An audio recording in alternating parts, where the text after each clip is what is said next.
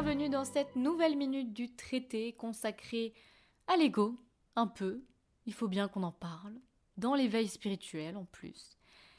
L'éveil spirituel qui gonfle l'ego, ça semble être un paradoxe pour certains, une évidence pour d'autres. Et pourtant, si je devais reformuler, je dirais pourquoi le début de l'éveil fait-il gonfler l'ego? Car entrer sur un chemin d'éveil ne veut pas dire atteindre l'éveil.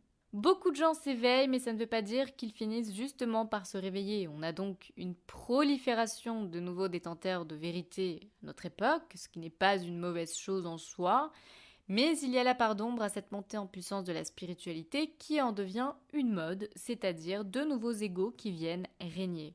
Alors quand je parle de l'ego, je, généralise, je grossis, car l'ego c'est soi d'abord, mais là je parle d'un ego égotique. Alors déjà, pour s'entendre sur l'éveil spirituel, je vous donne ma définition, donc c'est mon point de vue. Le véritable éveil, c'est le mariage de l'âme à l'esprit avec un grand E, c'est le fait d'atteindre l'unité.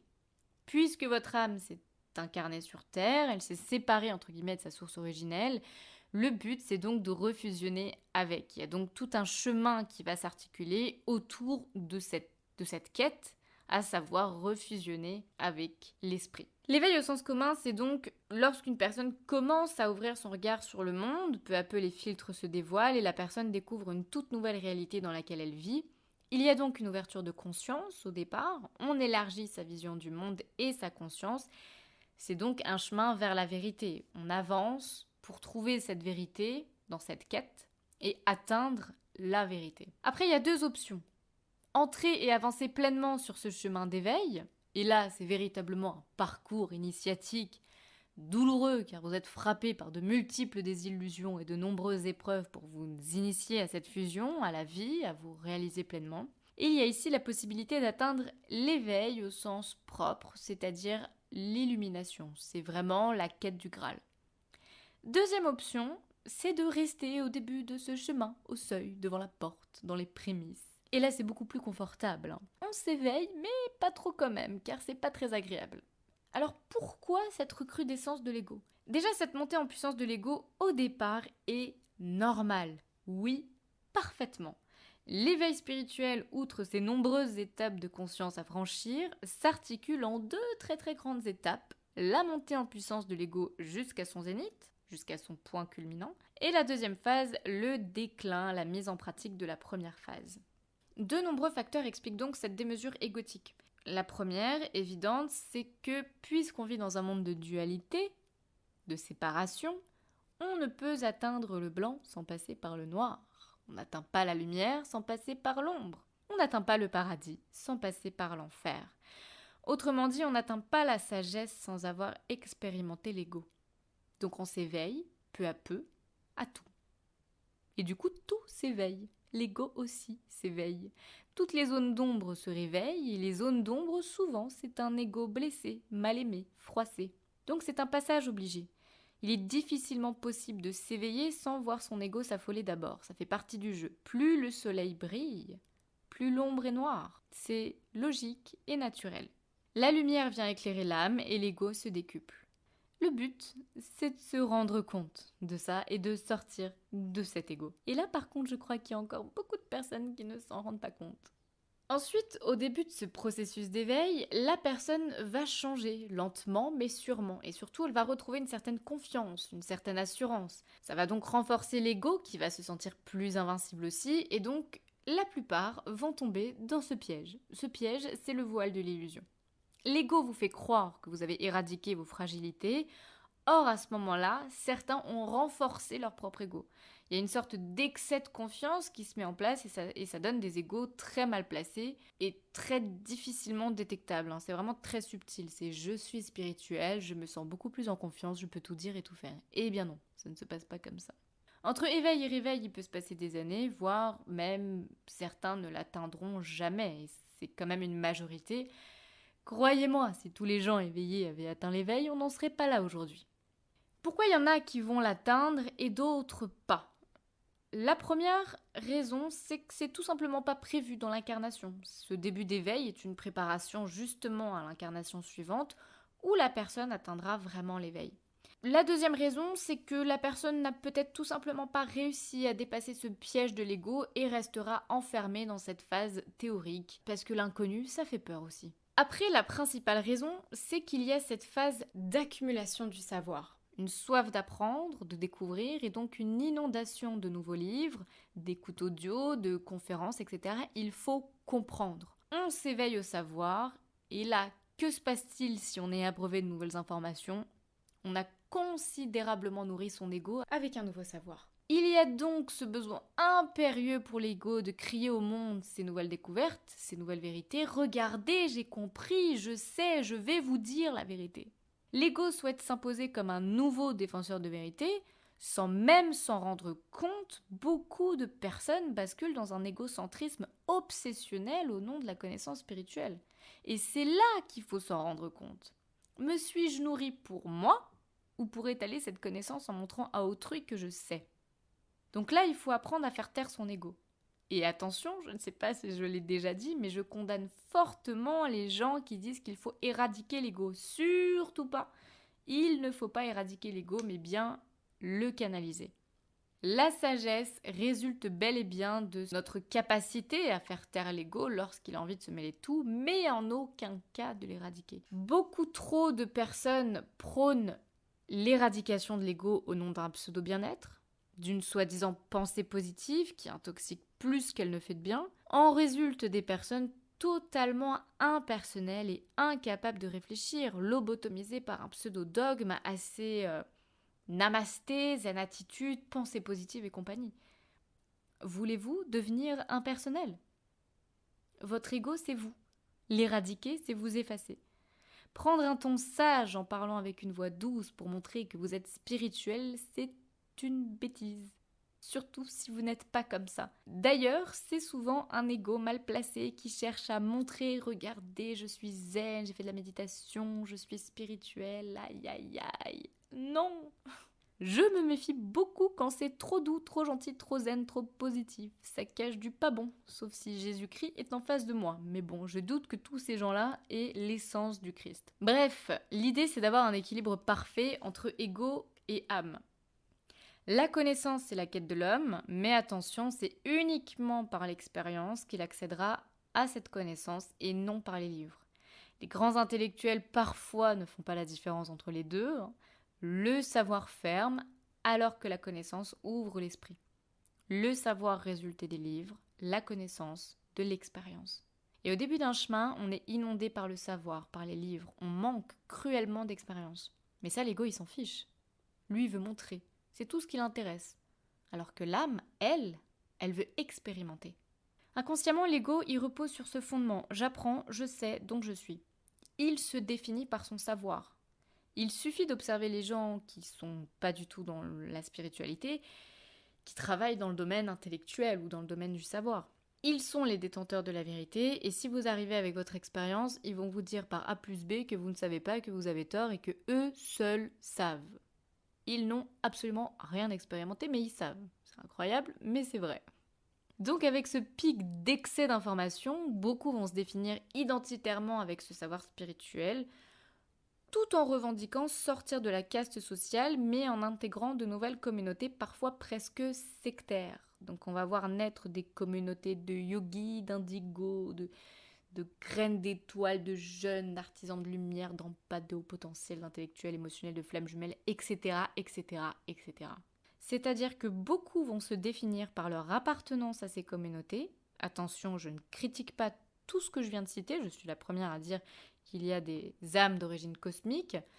Et puis, je fais moi-même beaucoup d'épisodes sur les flammes jumelles, donc je ne critique pas. Partager sur ces différences, c'est très bien, mais se créer une identité autour de ça, non, car c'est du sacré. Et le sacré ne peut être défini. Sinon, il perd de sa valeur, il perd de sa puissance. Vous imaginez vous présenter de la sorte avec ces différences qui, reposent sur justement des fondements sacrés dans la vie de tous les jours?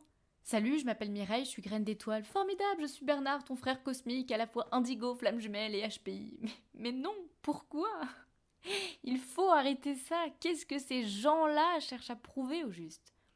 Je suis ceci, je suis cela. En parler, c'est bien, en partager, c'est bien. Mais se définir avec des nouvelles cases sociales, c'est une erreur. Il faut vraiment garder les pieds sur terre. Oui, il y a des profils atypiques, mais on vit encore sur Terre avant de retrouver son confort originel. N'y a-t-il plus de conscience du sacré dans le monde spirituel, justement? Cette intimité à préserver la grandeur et le sacré aux yeux de tous? Alors on le voit avec les personnes qui sont flammes jumelles. Je parle de flammes jumelles parce qu'évidemment c'est ce que je connais le mieux. Les personnes qui sont flammes jumelles n'en parlent pas autour d'elles. Et si elles partagent leur histoire avec le jeu, le moi, elles masquent leur identité. Car il y a vraiment un instinct de préserver le sacré dans sa relation. Ce qui relève du divin en soi ne devrait être étalé à outrance avec l'utilisation du jeu et de l'ego. Ce n'est que mon humble avis. Toutes les personnes sont uniques et ce n'est pas parce que celles-là vont déployer tout leur panache pour montrer qu'elles sont uniques et divines qu'elles seront mieux que les autres. Il faut démocratiser la spiritualité, oui, pour la rendre plus accessible à tous, mais il ne faut pas banaliser le sacré. Donc au début du chemin, l'ego gonfle. On s'exalte dans l'information et dans l'identité. J'ai appris, je sais, je suis mieux que les autres. Non, vous êtes juste différents. Ceci est bel et bien un indice qui renseigne sur le fait que l'éveil est en cours. Un éveil ne se fait pas en deux jours. Vous êtes différents et vous allez cheminer en ce sens. Et là, je citerai une petite phrase de Jésus dans le livre secret de Jeshua. Le sage qui se fascine lui-même a encore à apprendre de la sagesse. Lorsque l'ego atteint son point culminant, ce qui est donc absolument normal, certains vont se rendre compte de cette déviation et va se produire un déclic. Si on le laisse arriver, bien sûr. Un amas d'informations vient vous assommer et en ressort cette ultime question existentielle que sais-je vraiment? Je croyais tout savoir, mais en fait, je ne sais rien. La personne reconnaît, elle sait qu'elle ne sait plus rien. S'opère alors la deuxième phase du chemin, la mise en pratique de tout ce qui a été emmagasiné, une reconstitution du puzzle dans la vraie vie. C'est donc le début du chemin vers le réveil, le déclin de l'ego, et les choses sérieuses commencent à ce moment-là. À partir de là, plus on avance sur un chemin d'éveil, plus l'ego va se stabiliser, car la souffrance engendrée pour ceux qui auront vraiment entamé un tel voyage l'apaisera et l'épuisera. Durant cette phase, la personne va continuer à s'inonder d'informations, mais plus du tout pour les mêmes raisons. Elle voudra comprendre ce qu'elle cherche vraiment, ce qu'elle sait et ce qu'elle ne sait pas. L'ego va se dissiper progressivement car il n'aura plus du tout de place pour exister. Dans ce type de phase, la personne entre dans un état d'éveil, justement dans une solitude accrue, une expérience du rien, du vide, du néant, et c'est dans ce vide, doublé de l'expérience de la souffrance, que surviendra le tout. Et dans ce vide, l'ego il peut pas s'exprimer. Donc il va automatiquement se calmer et se canaliser. Le réveil peut alors se produire. Le réveil, l'éveil spirituel au sens spirituel, c'est donc l'illumination. C'est la pratique de la théorie dans le sens où tout l'être va ressentir ce qu'il a intégré par les mots. C'est l'expérience vivante de la théorie le véritable mariage alchimique de l'âme et de l'esprit, il fusionne, c'est l'atteinte de l'unité. Plénitude, réalisation et accomplissement sont les mots d'ordre. Vous touchez du doigt l'origine du tout. C'est un retour euh, à un équilibre parfait entre âme et ego, où les deux conjuguent ensemble. Toutes les nécessités et les besoins, s'il y en a encore, sont ramenés non pas au jeu, mais à l'être dans sa globalité. L'ego s'est canalisé, la personne est beaucoup plus dans l'humilité car la majorité des blessures sont guéries, la confiance est acquise, la compréhension est atteinte, bref, la quête se termine. Et c'est ça tout l'objet. La quête se termine. Et une quête, c'est bien quand on cherche quelque chose. Ici, la vérité. Donc, lors de l'éveil, on trouve l'objet de sa quête. On ne cherche plus à prouver, à dire ou à faire quoi que ce soit et le montrer aux autres, car on a, déjà trouvé. Et généralement, ce qu'on trouve, c'est ce qui existait déjà, mais qu'on ne voyait pas. Et enfin, c'est toute l'immensité de ce qu'on trouve qui nous rend petits. Et là, c'est un vrai retour au cœur, l'origine. L'éveil spirituel est donc le point de départ d'un cheminement, c'est l'alpha, le réveil c'est l'aboutissement, c'est l'oméga. Il y a un autre chemin qui se dessine après, mais ça sera plus une quête initiatique. La personne pourra, pour le coup, agir pleinement, par exemple, euh, dans sa mission de vie. En aucun cas, l'ego ne doit être utilisé pour écraser son prochain. Donc beaucoup vont s'éveiller sans entamer un parcours. Déjà parce que c'est pas prévu dans leurs incarnations, et puis parce que qui voudrait rentrer dans un chemin parsemé d'épreuves? Comme dirait Carl Jung, on ne peut percevoir le silence sans le bruit, on ne peut atteindre la sagesse sans la folie. Ce n'est pas en regardant la lumière qu'on devient lumineux, mais en plongeant dans son obscurité. Mais ce travail est souvent désagréable, donc impopulaire. Ça résume parfaitement ce problème d'ego dans le chemin d'éveil. Beaucoup regardent la lumière en pensant devenir la lumière, en réalité c'est plutôt en allant explorer l'ombre qu'on trouvera la lumière. C'est donc évidemment plus confortable de rester au stade de l'éveil, inondé par une avalanche de savoir, mais tout en cultivant l'ego, car savoir sans subir, c'est quand même plus intéressant. Sauf que pour eux, les œillères ne s'ouvriront que jusqu'à 90 degrés et non 180. Ils vivront donc semi-éveillés. Ce qui est quand même mieux que d'être complètement endormis, hein, mais la moitié sera dans l'illusion. Alors c'est pas un problème, le problème c'est qu'ils vont se positionner comme des personnes qui ont les œillères à 180. La personne jongle donc entre deux personnalités, une fabriquée par l'ego, mais qui dévoile un personnage faussement spirituel, et une enfouie par l'ego cette fois, qui masque l'essence de l'être, qui lui est certainement beaucoup plus spirituel. Donc on voit clairement que l'ego s'immisce partout, même là où on ne l'attend pas, c'est-à-dire dans le monde de la spiritualité. L'ego a sa place partout à partir du moment où il n'écrase pas les autres et à partir du moment où il soutient la mise en action vers le but. L'ego est un moyen de défense, une arme qu'il faut apprivoiser et non éradiquer. S'il n'est là que pour gonfler et parader, évidemment, il ne sert à rien, surtout dans le monde de la spiritualité. Mais sachez que la plus merveilleuse des choses, ce n'est même pas en vain de tenter de l'apprivoiser, mais bien de s'en rendre compte, se rendre compte qu'on est dans l'ego, c'est formidable, c'est la plus belle trouvaille qu'on puisse faire dans un cheminement spirituel, car c'est vraiment mieux que d'essayer de le canaliser. Si on essaye de le canaliser et qu'on s'en rend même pas compte, ça sert à rien. Vous l'aurez compris, l'éveil spirituel gonfle l'ego, c'est normal. Le but, c'est de s'en rendre compte. Je vous embrasse. Thank you.